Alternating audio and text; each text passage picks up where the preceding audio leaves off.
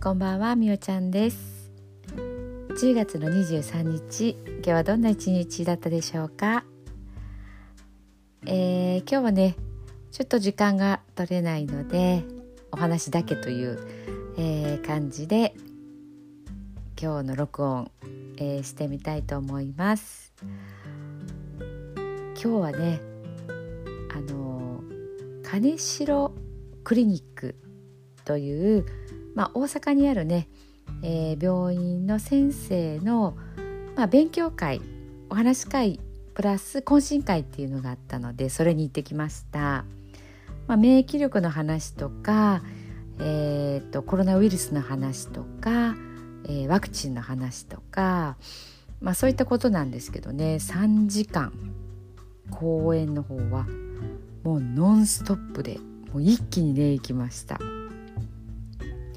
休憩なしでね3時間も座学するってもういつぶりだろうっていう感じなんですけど結構ねもうあっという間に感じたんですよね。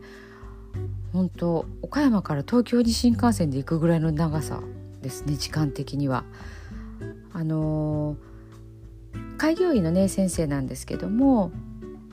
やっぱりこうニュースで流れる内容とかあと報道されない内容っていうところですねやっぱ事実と違うことが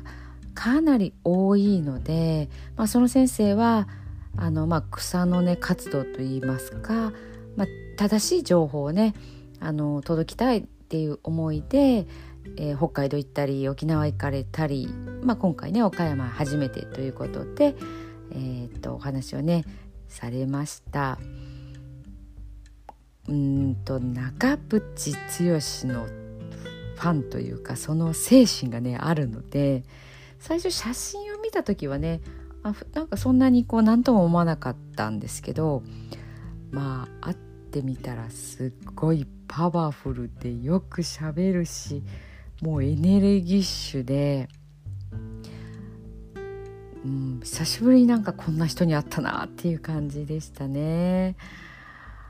あの、まあ、自分はねその先生になるまでに結構こう苦労してもう奇跡的に大学医大に入れて奇跡的に医者になれてっていうところを言われてたんですけどねまあそんな自分でもっていうとこで恩返しのような形であの医者になってっていうこと言われてて。まあ、あのすごくね謙虚なんですよねお医者さんのこうふんぞり返ったようなところは全くなくてでと同時に医師会とかそのもう自分のことしか考えてない医者に対してはもう猛烈にこう批判というか、はあ、こ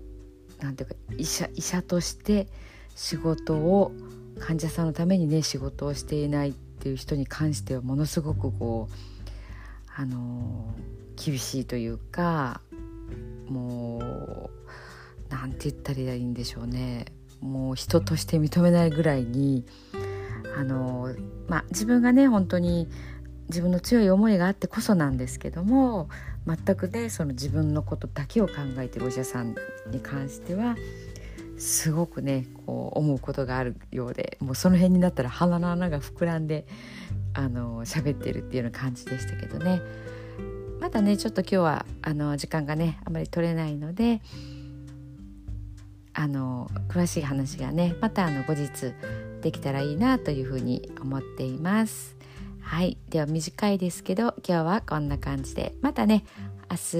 えー、明後日と配信の方は続けていきたいと思いますので是非聞いてください。ありがとうございました。おやすみなさい。